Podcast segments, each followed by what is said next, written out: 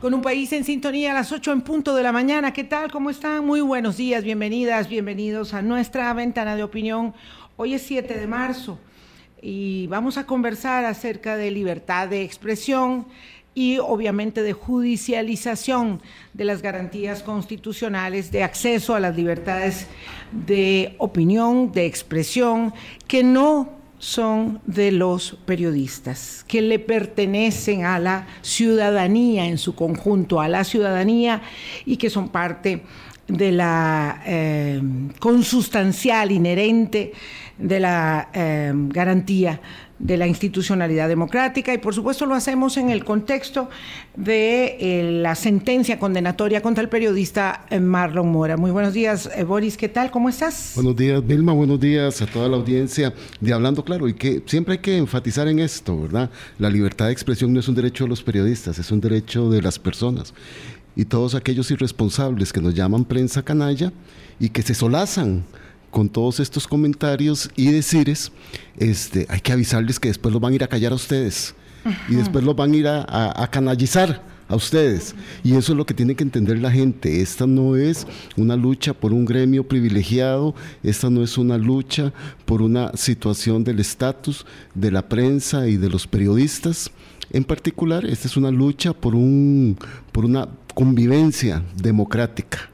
Este, el deterioro de quienes van haciendo de las instituciones un menoscabo y de los que van haciendo de las instituciones, para que lo podamos entender en el lenguaje digital de ahora, un meme, son aquellos que luego llegarán a, tocar la puerta de las casas eh, abusando de cualquiera de sus atribuciones y despreciando la institucionalidad y la convivencia democrática. Hoy nos acompañan el periodista Marlon Mora, eh, ex director del Canal 15 de la Universidad de Costa Rica, y don Marvin Carvajal, especialista en Derecho Constitucional, que por supuesto es una materia eh, de primer orden que engloba, que integra de una manera consustancial también los derechos humanos.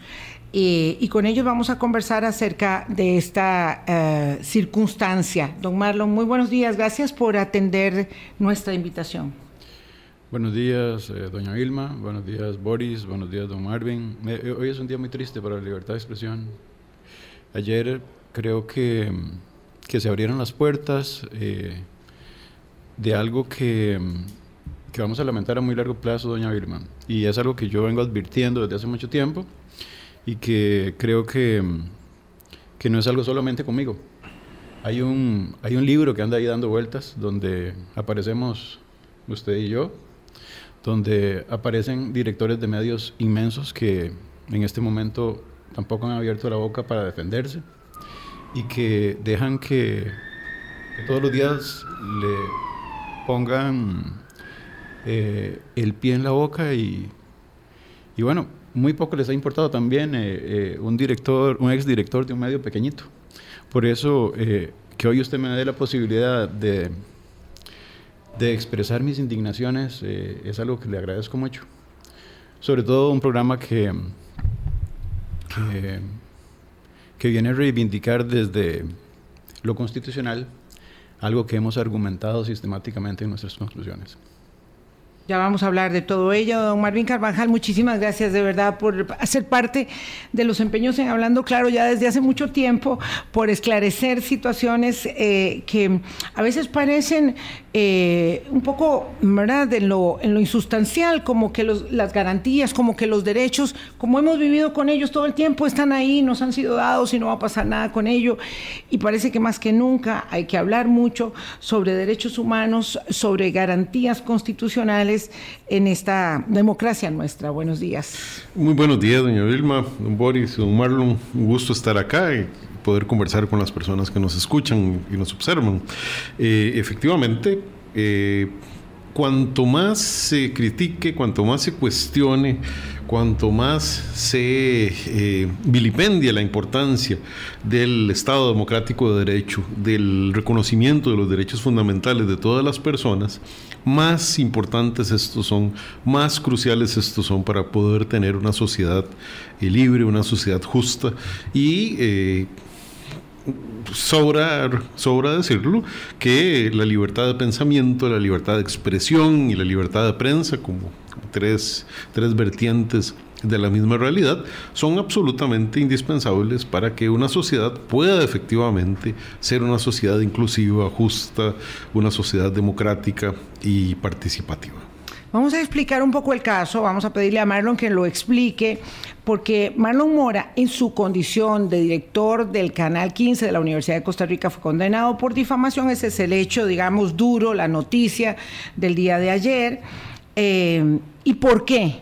¿Y en qué contexto se produce? Porque las personas que hablan sin saber y que se niegan a escuchar y están, digamos, eh, condenando o aplaudiendo este mal fallo judicial, eh, dicen, bueno, ¿para qué dijo esto? No tenía que haber abierto la boca, quien lo tiene de irresponsable. Bueno, resulta que Marlon Mora nunca abrió la boca sobre nada.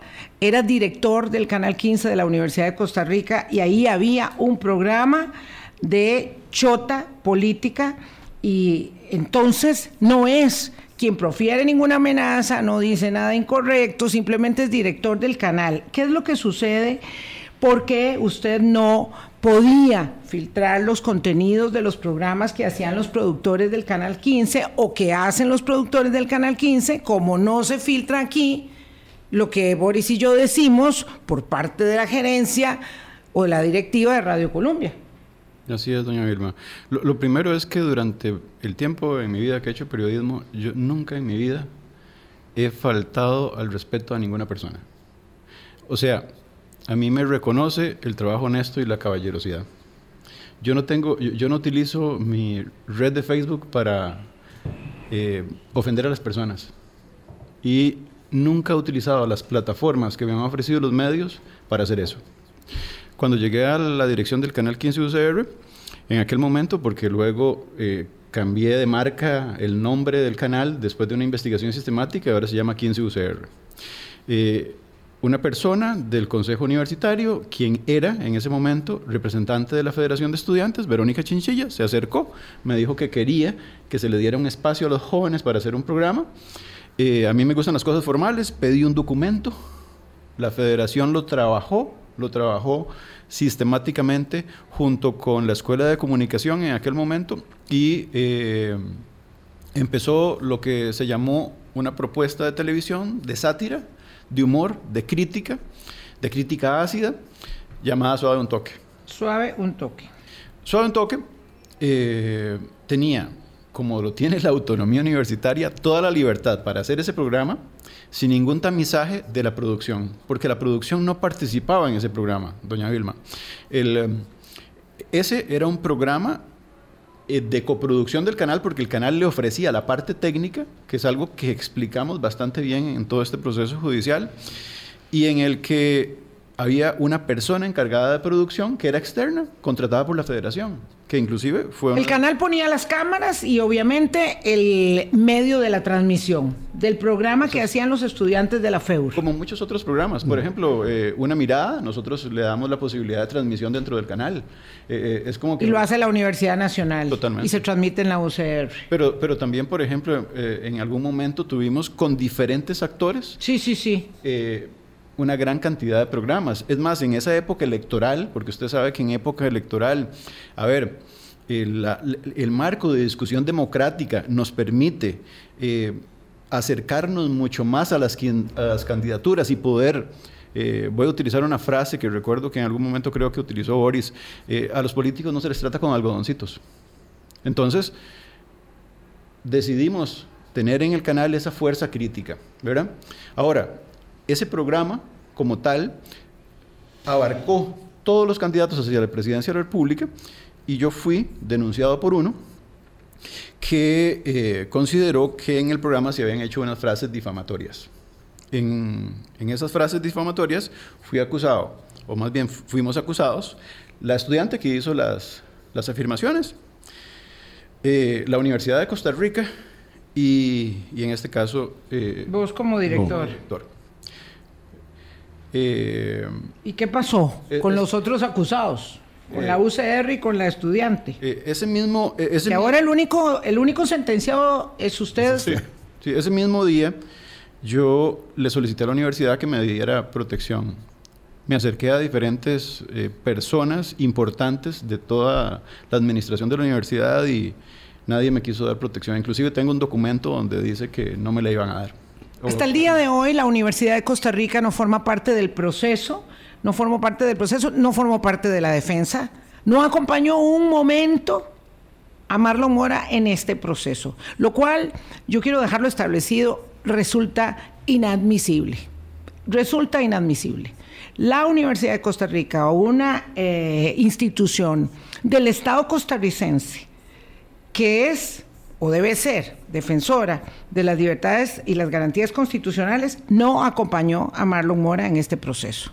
Y he escuchado en algún momento al rector diciendo, bueno, esto he visto que hay mucha molestia, que hay una indisposición, vamos a ver qué hacemos al respecto, mañana, el otro año, debe ser un observatorio para ver qué tal.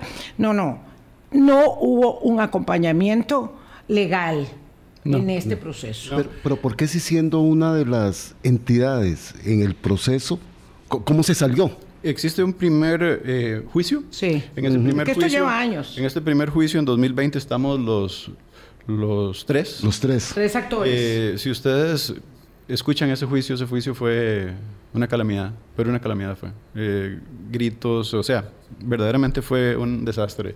Eh, había un enfrentamiento muy fuerte entre uno de las personas que defendía a la muchacha con eh, la persona que había hecho la denuncia.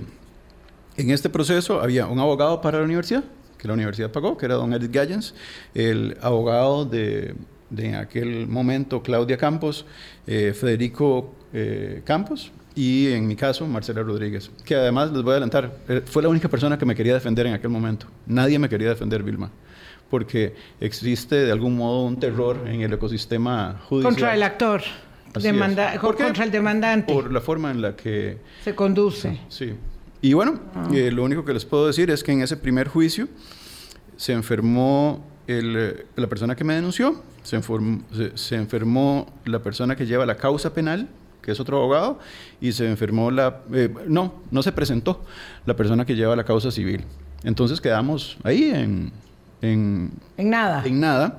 Eh, entiendo que los jueces enviaron a forenses para hacer revisiones, a ver si era o existía verdaderamente eh, una, una, situación eh, deficitaria de parte de las personas que habían reportado haber estado incapacitadas y se nos dio un sobreseguimiento.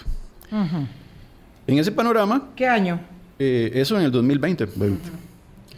inmediatamente apenas sucede eso, Doña Vilma, eh, hay una apelación de parte de la persona que, denuncia, gana la apelación y nos devolvemos a cero. O sea, el juicio empieza. Empieza otra vez. Empezamos de cero el 27 de enero de este año y yo me llevo la sorpresa de que la Universidad de Costa Rica ya no estaba en la querella.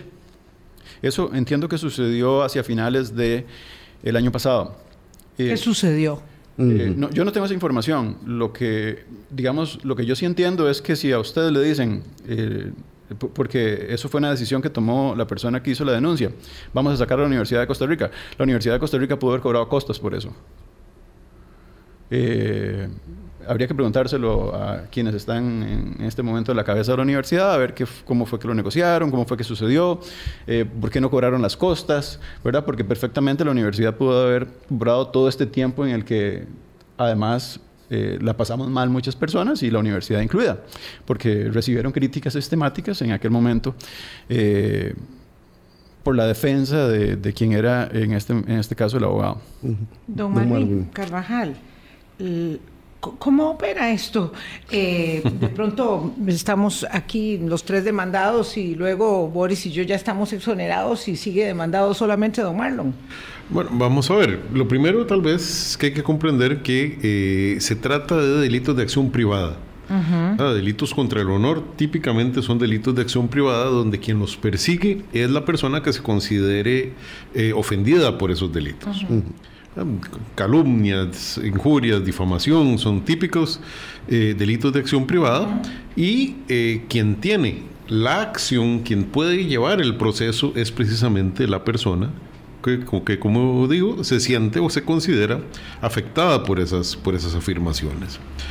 A cómo la persona puede llevar el juicio contra todo el grupo puede también seleccionar a determinadas personas para, para llevarlo. Puede considerar que el agravio me lo produce determinada persona y no otra, o por, por temas estratégicos y no sé, me imagino que el demandante pudo haber sacado entonces a la universidad. Y a la estudiante también. La estudiante se disculpó. La, estudiante concilió el, Concilió con el demandado. El primer día eh, Con el demandante, perdón. El primer día de juicio. Ella concilió, por tanto queda fuera. ¿Concilió pidiendo perdón o tuvo que pagar algo? No, lo sé, no lo sé en el fondo. Yo sé que ella pidió disculpas, yo estaba ahí, ¿verdad? Eh, lo único que podría decir yo es que eh, la razón de ser de la propia universidad, que son los estudiantes, tampoco tuvo asistencia legal. Ella tuvo, un abogado en un principio, que fue don Federico, y luego tuvo un segundo abogado, que fue el que hizo el proceso de conciliación.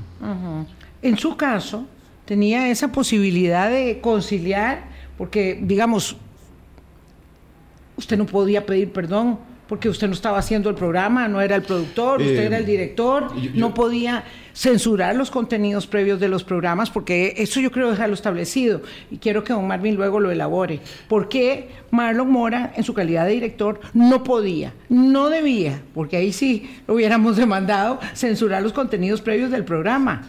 Sí. Si, me permiten, porque... Vamos a ver. Eh, realmente es muy sorprendente que estemos aquí conversando de lo que estamos conversando. Es. Es, realmente llamativo en el peor de los, de los sentidos que el director de un medio haya sido eh, juzgado y condenado por no censurar previamente. Si, si, hubiera aplicado la censura, eh, posiblemente esta conversación lo hubiéramos tenido hace tres años y medio, porque la justicia constitucional no es tan lenta como la justicia penal, eh, del recurso de amparo que hubieran condenado a don Marlon por, haberlo hecho. Por haberlo hecho. Por haberlo hecho. Existe una condena ya. Y nosotros lo, lo expusimos en, en, nuestras conclusiones. Existe un caso en Canal 13 en algún momento y hay un voto de sala constitucional que dice que por se puede hacer Sí, ahora vamos a hablar del, digamos, del marco eh, jurisprudencial, pero entonces él en efecto no podía. Eh, efectivamente. No podía disculparse e, tampoco. efectivamente precisamente porque no son acciones propias. Estas son, vamos a ver, la, pareciera ser que la sentencia tal y como, como se aplicó, lo que, lo que guarda son resabios muy, muy antiguos eh, de nuestra legislación penal, eh, con, antecedentes que si, que si investigamos eh, nos acercan a la, a la, Italia de Mussolini y al... Mm.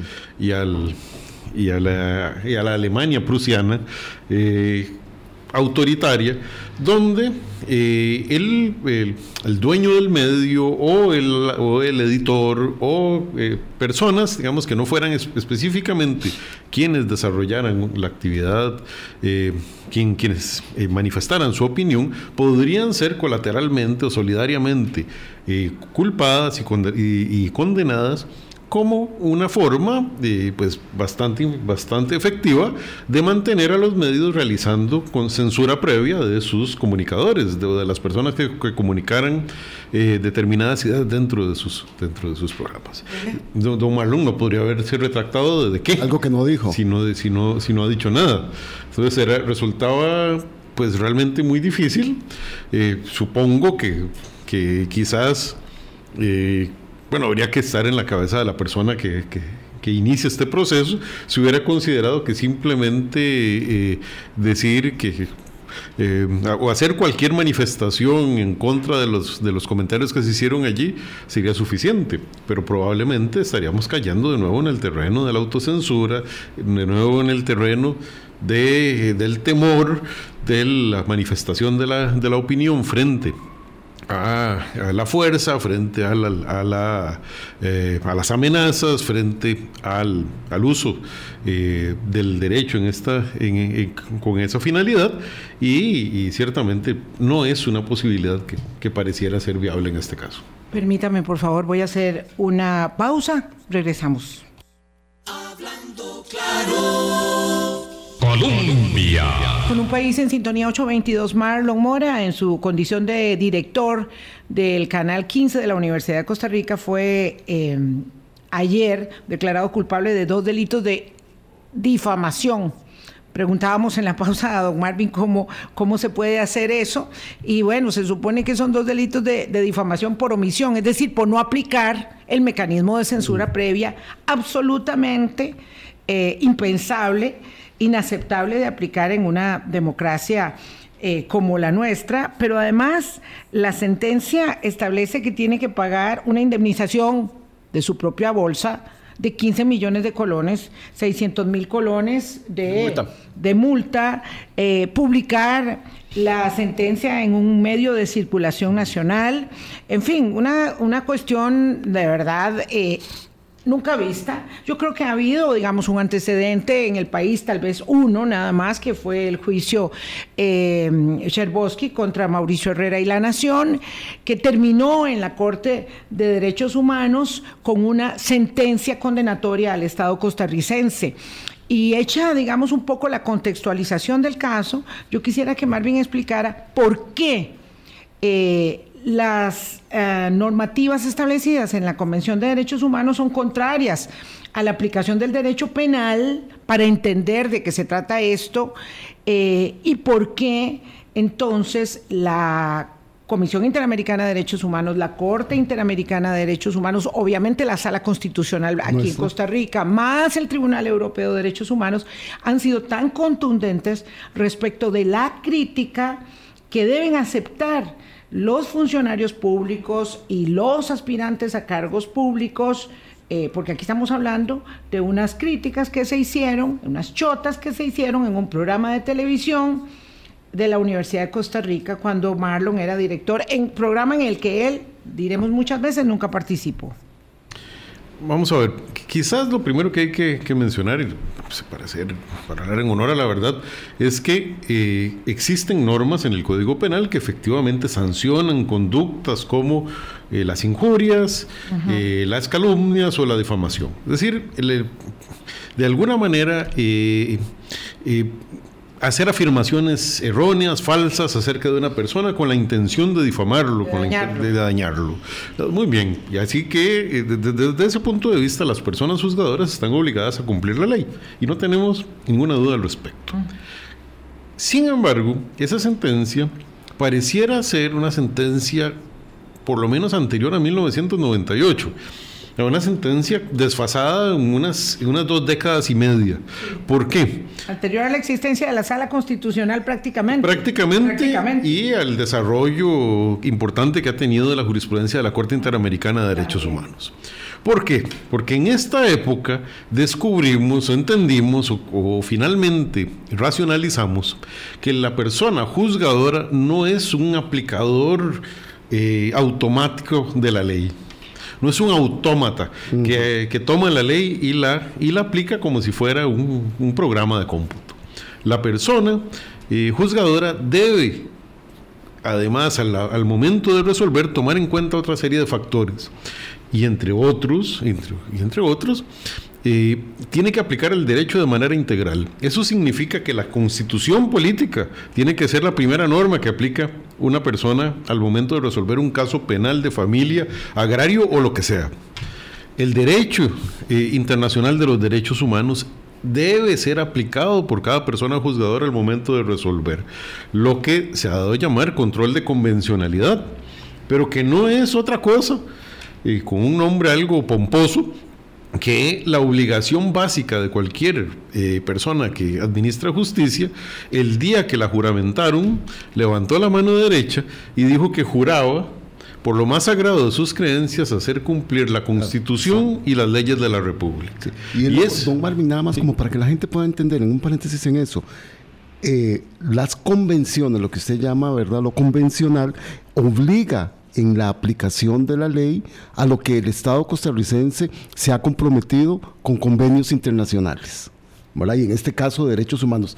Eso es lo que también en ese juramento que usted dice deben respetar los juzgadores. Por supuesto cualquier persona que administre justicia, que se siente en un estrado judicial a dictar justicia para resolver un caso, y como decía, no solamente penal, donde mm. probablemente eh, estamos mucho más cerca de que una persona sufra consecuencias personales graves, pero también en un caso de familia, también al resolver una pensión alimentaria, también al resolver acerca de, de a quién le corresponde una propiedad. En cualquiera de esos casos, la persona juzgadora tiene que aplicar todo el derecho. Y, debe aplicarlo teniendo claro que hay una, una eh, eh, relación de jerarquía entre las normas jurídicas. Y en esa relación de jerarquía, para no entrar en algunas discusiones que son más académicas, indiscutiblemente, pero fuera de cualquier discusión, la Constitución y el derecho internacional de los derechos humanos están por encima indiscutible de la ley. La ley. Marlon, y vos que estuviste ahí sentado en el estrado, había esta correlación entre las normas constitucionales, las normas convencionales, porque la gente va a decir que tiene que ver la Convención Americana de Derechos Humanos o la Corte Interamericana de Derechos Humanos este, metida en la discusión del caso que tuviste que enfrentar. ¿Había este tipo de discusión entre, los, entre las personas jueces? Se hizo una exposición que yo diría que, es digno de cátedra el trabajo que hizo Marcela Rodríguez. Su abogada. Ella, ella hizo un trabajo donde no solamente eh, hizo una crítica a la forma en la que fue planteada la denuncia, que en derecho penal es fundamental, y ella articula todo un discurso donde dice que esa demanda está mal planteada. Uno, inclusive el primer día planteó que existe una prescripción, que es algo muy importante, que tampoco fue aceptado. Y tercero, hizo un análisis sistemático de cada una de las afirmaciones que se consideraban podían ser difamatorias y las hizo Cofetti. Le demostró a las personas que tenían que juzgarnos que existían muchas fuentes que demostraban que algunas de esas acciones eh, perfectamente eran públicas y notorias. Eh, paralelamente a eso, se trabajó todo el sistema interamericano y es importantísimo el, um, a ver, el, el, voto de sala constitucional del Parque Viva. Ahí hay una lista de una gran cantidad de recursos que nosotros tomamos, así como tal vez cinco o cuatro casos que son, digamos, eh, muy, muy famosos, especialmente el caso Canese, en, digamos, en, lo que es mi... la Corte Interamericana de Derechos Humanos. y, que ayer... Y que ayer Proledi se... se el programa de libertad de expresión de la, Universidad de Costa Rica se, expresó se, pronunció, digamos, para, digamos, señalar la no pertinencia de la, de, la sentencia contra Marlon Mora. ¿Por qué es tan importante? Y yo quisiera que nos explicaran ello, eh, ustedes dos, que se entienda que si bien es cierto, existe normativa penal para demandar a quien a uno lo difame, cuando se trata de los funcionarios públicos, creo que el caso de doña Laura Chinchilla es uno de los más eh, crudos, porque fue muy insultada este, eh, y vilipendiada por un sujeto que eh, finalmente no fue juzgado, fue, fue exonerado de las calumnias, de las injurias, de la difamación, precisamente porque un tribunal estableció, y se ha dado muchas veces, que las personas funcionarias públicas Em, y aspirantes públicos o políticos están en esa, en esa categoría, tienen que aceptar con mucha dureza la crítica, la sátira, ¿verdad? Este, política, don, don eh, Marvin. Así es. Vamos a ver, el, ejercicio eh, intelectual que debe realizar un, juez, una jueza de la República al resolver un caso penal implica tener que determinar si una conducta de una persona es lo que se llama típica, antijurídica y culpable. Y voy a explicar brevemente. Típica, es decir, que esté efectivamente tipificada en alguna ley con anterioridad a la comisión de la conducta por un tema de seguridad jurídica. Culpable, vamos al, al final, porque bueno, tiene que ser dado con dolo o culpa, es decir, con intencionalidad o con un descuido grave. Pero me quedo en la parte del centro, tiene que ser antijurídica Es decir, la conducta tiene que ser contraria al ordenamiento jurídico. Y el ordenamiento jurídico no se termina en el Código Penal, ni comienza ni termina en el Código Penal. El ordenamiento jurídico comienza con la Constitución, con los tratados internacionales de derechos humanos. De ahí que eh, necesariamente al valorar una conducta debe valorarse a partir de la Convención Americana sobre Derechos Humanos, de la Declaración Universal de los Derechos Humanos, del Pacto Internacional de Derechos Civiles y Políticos, de incluso de la Declaración de Derechos y Deberes del Hombre, eh, de la Carta Democrática, que en este caso además tiene, tiene disposiciones particulares al respecto. No es posible considerar antijurídica una, una acción que sea acorde con lo que estos instrumentos internacionales han establecido.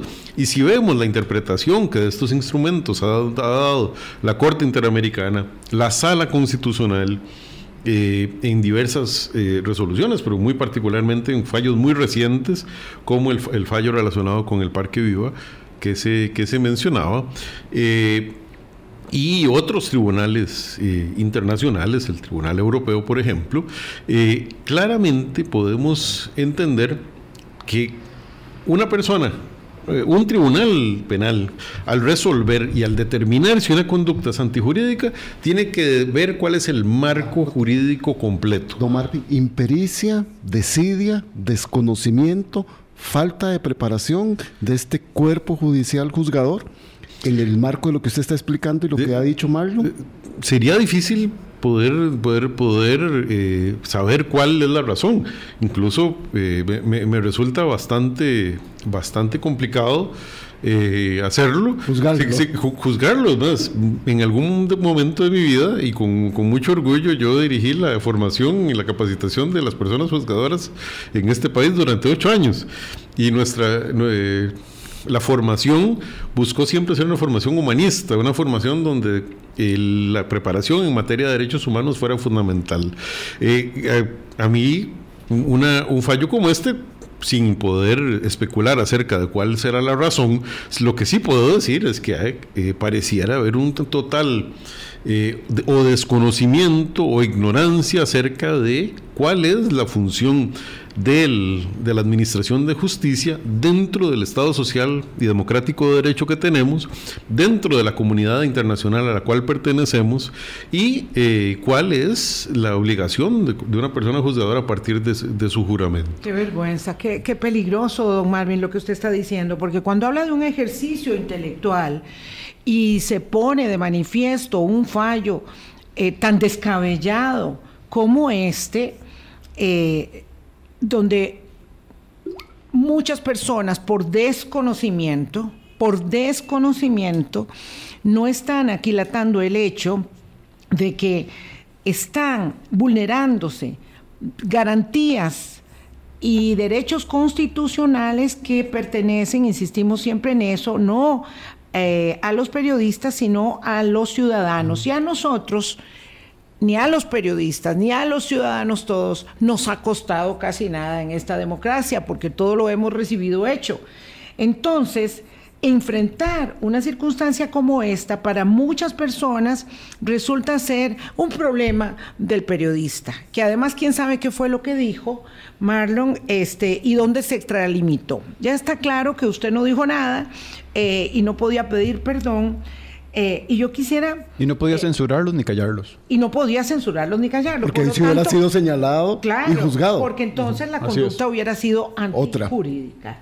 ¿Qué es la sensación que a usted le queda luego que usted estaba participando ahí día a día respecto de este debate, de la condición ah, intelectual que se vierte en un fallo tan descabellado como este? Hay algo que pasa el 27, que es el día, el día 26, eh, domingo, a mí me comunica Claudia que ella va a conciliar. Eh, Claudia, la estudiante que había hecho el programa. Que emitió los criterios. Entonces eso, digamos, cayó como un balde de agua fría a mi familia. Yo se los comunico a todos en la casa. Y entonces inmediatamente eh, inicia toda la preocupación porque el viernes yo había recibido otra noticia. Habían sido embargados todos mis bienes y mis cuentas bancarias. Entonces, en ese escenario... Eh, Usted realmente era, digamos, la persona a la que se le pusieron los focos para este lo, lo, caso. Que, lo, que significaba para mi familia en ese momento era, eh, digamos, una afectación sistemática sobre todo lo que hemos venido forjando durante mucho tiempo, doña Vilma. Eh, y ese mismo domingo, me acuerdo porque fue una situación, digamos, que vivimos al calor de la familia de una manera muy, muy fuerte, mi hija me dijo, papi, usted no dijo nada. Mi hija tiene 10 años, se llama Isabela. Que por cierto... Eh, don Juan Diego en las conclusiones me dijo que qué cara le iba a poner yo a Isabela. Yo diría que cara le puede poner Isabela a él, porque Isabela fue la primera que me dijo a mí el domingo y, eso me, me afecta mucho. Mi hija me dijo, doña Vilma, es que me da coraje. Sí. No, hija, no, te preocupes, mi, ma, mi, no mi te hija me dijo, ma. doña Vilma, me dijo, usted no va a pedir perdón. Es que Marlon no tenía que pedir perdón, Y don me Marvin. dijo, eh, defiéndese. Sí. Y se defenderá Sí, y se seguirá defendiendo, porque además a este caso eh, le falta mucho camino. Mm. En ello va los bienes embargados de Marlon Mora y su familia eh, por haber dirigido un medio de comunicación de la Universidad de Costa Rica. Por ello, ese es, ese es- este es su, su problema, su falta, su pecado, como quiera llamársele. No profirió ninguna ofensa. Eh, un niño de 10 años sabe que ello no requiere, por tanto, una, una disculpa.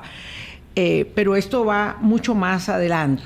Y ahora él tendrá que seguirse defendiendo. Y doña Vilma, yo le puedo decir a usted eh, con, con toda la seguridad que, que si yo me embarqué en esta defensa es porque yo sé que esta bronca no es mía. Eh, es, esto eh, es también por todos los colegas de la Universidad de Costa Rica. Y, y lo saben, lo saben las personas del semanario. Yo, yo hablé con Javier Córdoba, por ejemplo, yo les puedo decir, en el 2020.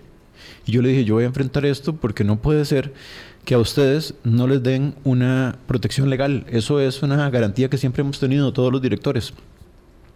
Y bueno, eh, es por eso que toda la familia ha decidido estar así, eh, fuerte y tratando de llevar este caso con dignidad. Lo que pasa es que es muy difícil llevar un caso con dignidad cuando Cuando la indignación es quien ha acusado. Sa- ¿Sabe qué es lo peor, Boris? Que es que yo desde el 2020 veo memes, caricaturas, ofensas. Eh, a mí me han dicho que el Frente Amplio me pagó por, por hacer ese programa. Y el programa no lo hacía usted, Eh, ni era suyo, ni usted participaba pero en su es, que, es, que, producción. es que la gente del Frente Amplio me conoce. Y, y yo nunca he pertenecido a ningún partido político y siempre he sido respetuoso y crítico de todos.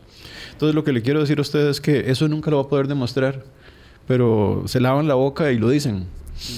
Eh, y, y lo peor es que la gente, seguramente habrá un montón de gente comentando en este programa en el Facebook, porque yo sigo este programa y he visto cómo la, el odio, la, la división. Estamos viviendo un momento tan difícil como país donde hay eh, una polarización tan, tan asquerosa, ¿verdad? Y hay una persona que atormenta a una gran cantidad de periodistas. Y como se lo digo, doña Vilma, a, a periodistas de medios que son de los más reconocidos de este país.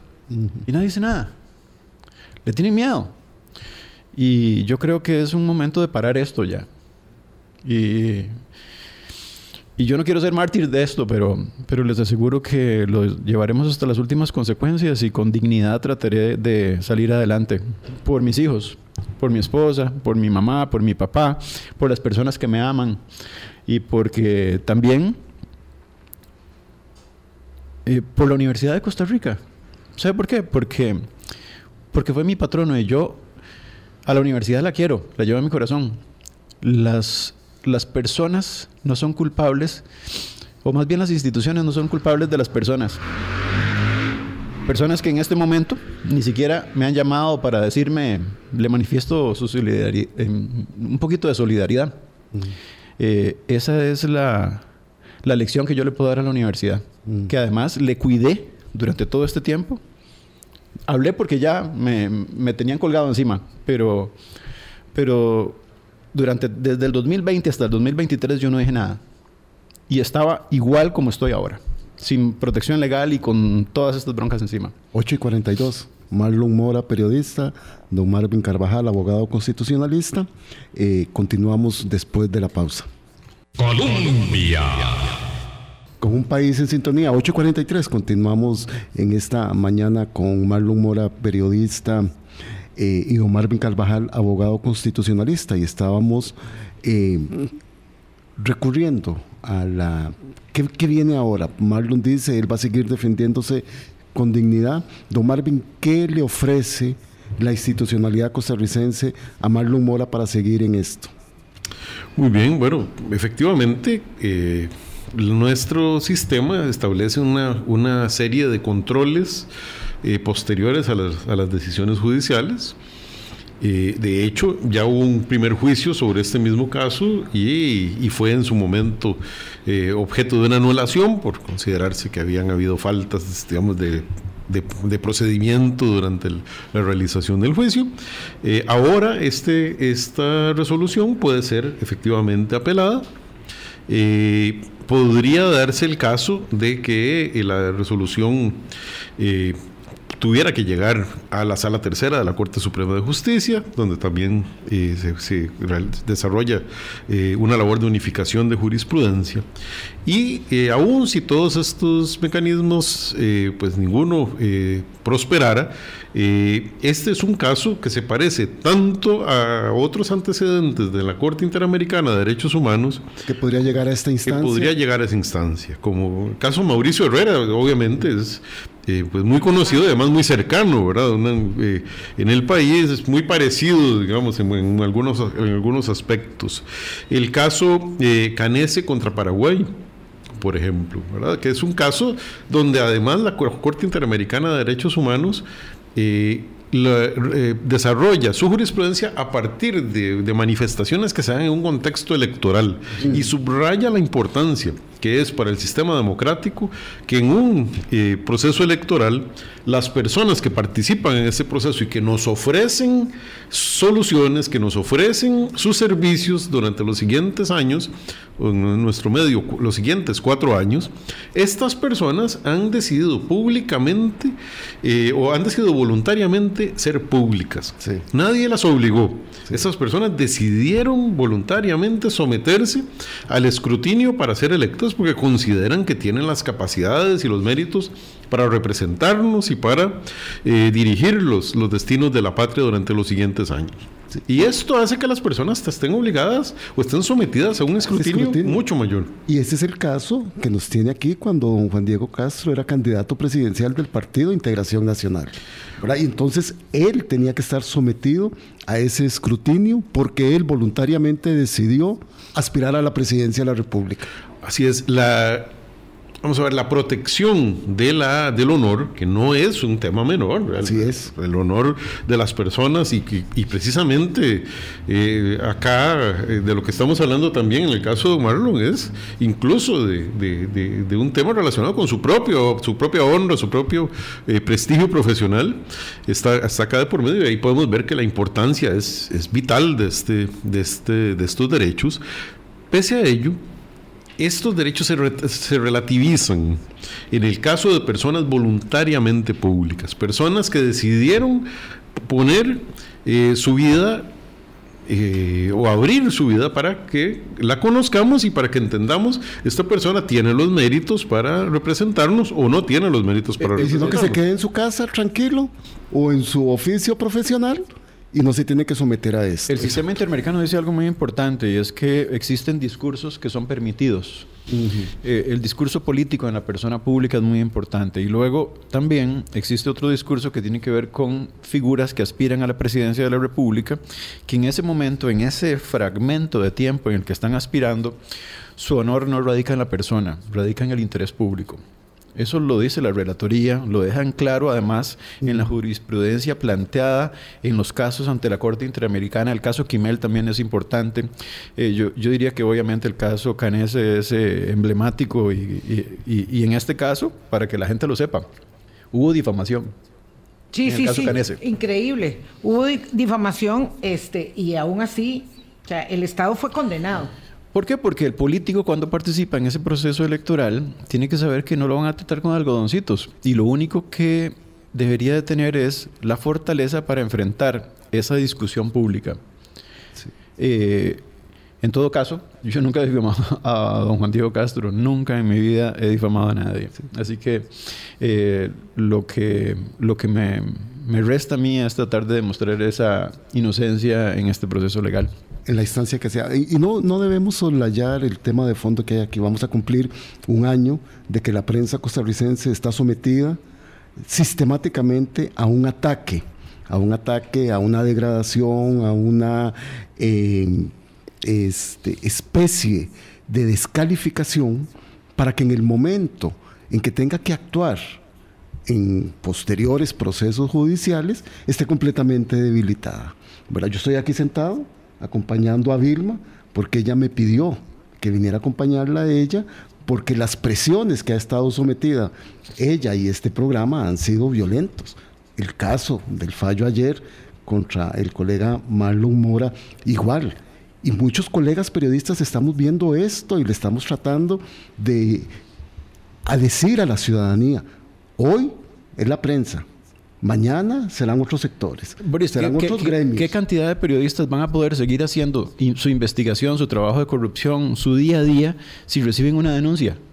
Si, si, ven afectado su patrimonio. ¿Qué periodista va a poder hacer eso? Por Dios. Además, pienso que, las técnicas, digamos, eh, que persiguen de alguna manera la violación indirecta del derecho, del derecho eh, a informar, de las garantías de libertad de, expresión y opinión, eh, digamos, van mucho por la vía eh, de la descalificación, del amedrentamiento que generan, y me parece que es lo más preocupante tal vez en el caso de Costa Rica, Marvin, censura, autocensura. Es decir, ya no es necesario ni siquiera que se reciba una denuncia, ¿verdad? Peor aún cuando una sentencia como esta se produce porque confirma lo demás, pero una mm, eh, acción que va generando auto, no autocontención de vida en el ejercicio responsable de la libertad, que es un imperativo ético, ¿verdad? Eh, sino eh, una autocensura que deviene en silencio o en no observancia. Marlon decía, cuando solo se ha sentido en este tema y cuántas personas no lo han llamado, no le han dicho, quiero conocer su versión sobre el tema, sobre todo tratándose, digamos, de un, de un demandante que tiene tanto peso, tanta gravitación mediática en la vida del país por las últimas décadas, Marvin. Sí, bueno, eh, eh, hay, un punto acá que me parece que es eh, muy ejemplificativo de lo, que, de lo que estamos viendo. En una campaña electoral normal, nuestra, de las últimas, posiblemente se cometen unos 3.000 hechos que pudieran de una u otra manera caber dentro de lo que, de lo, que consideramos eh, está contenido en estas normas del Código Penal por parte de los medios de comunicación, por parte de, los candidatos en los debates. Creo que en cada debate sacamos unos 300 o 400 de esos hechos. El, pese a ello, pese a ello, no tenemos 3.000 procesos judiciales al final, final de cada, de cada, de cada proceso electoral. Sin embargo, un único proceso electoral pero un único proceso judicial dirigido adecuadamente contra la persona, quizás certeramente, certeramente, dirigido contra la, contra la persona que eh, sin respaldo institucional deba defenderse por sí misma y no tenga mucho por qué defenderse, puesto que acciones realmente no cometió ninguna. Por lo tanto, la, defensa no es la más sencilla, eh, eh, es, es mucho más compleja podría generar como consecuencia que otras personas digan, mejor en la próxima campaña electoral no digo nada, veo las cosas pasar y no opino, mejor hablo eh, de manera más, más eh, no sé, menos vehemente, mejor me autocensuro y finalmente esa es la, consecuencia. Eh, que debemos evitar. La razón principal por la que creo yo estamos acá conversando esta El campo fértil para que cualquiera pueda llegar con las intenciones, ¿verdad? Este escalamiento del miedo, del temor, que estamos sintiendo, ¿verdad? Que hay que frenarlo. Lo que puede hacer es que cualquiera, peor de lo que pueda estar sucediendo en este momento, tenga el camino libre para, para llegar.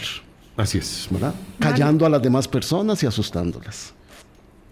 Vamos llegando a término y quiero que Marlon, pues obviamente pueda despedirse.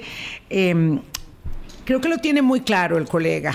Creo que sabe que está librando una batalla en la que puede ser que se sienta solo, porque además las batallas nos hacen sentir a cada uno de nosotros solos, pero sabe que lo está haciendo por la profesión, por la institucionalidad, porque para además para, para cualquiera de nosotros, pues eh, que los hijos lo vean a uno a la cara y de frente y se sientan orgullosos es muy importante, es lo importante. De modo que está haciendo lo que un hombre de bien, un ser humano de bien, un profesional honesto, con la ética por delante tiene que hacer. Así que, este, adelante. Adelante, Marlon. El camino es largo, pero la vida es una carrera de resistencia, no de velocidad. Y cuando se trabaja con la verdad, eh, se llega, se llega a, donde hay que llegar. Mm, le quiero ofrecer disculpas a toda la audiencia hablando claro porque hoy he estado un poco emocionado, pero es que eh, son, momentos, son momentos difíciles y duros que me han tocado vivir. Tengo que agradecerle mucho a mi familia, a doña Vilma, mi mamá, mi papá, mi esposa, mis hijos, mis dos hijos, Matías y Isabela. Eh, y también a toda la gente. Eh, don Juan Diego piensa que él tiene muchas personas que lo respaldan. Pues yo tengo muchas personas que me respaldan. Muchas, muchas, muchas personas. Y estoy seguro de que todas esas personas van a seguir conmigo. Eh, tal vez quiera volver a ser candidato presidencial y tal vez quiera con esta resolución callarme. Y hoy le estoy demostrando en este programa que yo no le tengo miedo. Que yo soy una persona valiente y que voy a asumir esta lucha porque la necesitamos todos, doña Vilma. la necesitamos todos. Y, y, porque tengo que darle la cara a mis hijos, como dice usted. No, no. Y no solo vos no tenés miedo, Marlon. Hay muchos que no tenemos miedo, así que. Así que. Eso no está solo. Muchas gracias, Boris. Eh, tenía tiempos de no verte. Y, y, es bueno reencontrarse con las personas y, sobre todo, por la oportunidad que me está dando Vilma hoy, porque. Porque lo necesito, lo necesito y le pido a todas las personas de los medios que que voy a estar listo para hablar, porque yo soy de libertad de expresión y yo no he dicho nada en este programa que me pueda meter en un problema. Y nunca he hecho nada para nadie que me pueda meter en un problema. Así que, don Marvin, un gusto haber compartido con ustedes y, y espero que la gente que dice esos comentarios algún día me tope y yo le pueda explicar qué fue lo que sucedió para que sepan que, que eso que les cuentan no es así. Muchas gracias a Marlon Mora, nuestro respeto. Eh, en este momento tan importante. Y gracias a Marvin por su concurso también. Bueno, nos escuchamos mañana. Chao.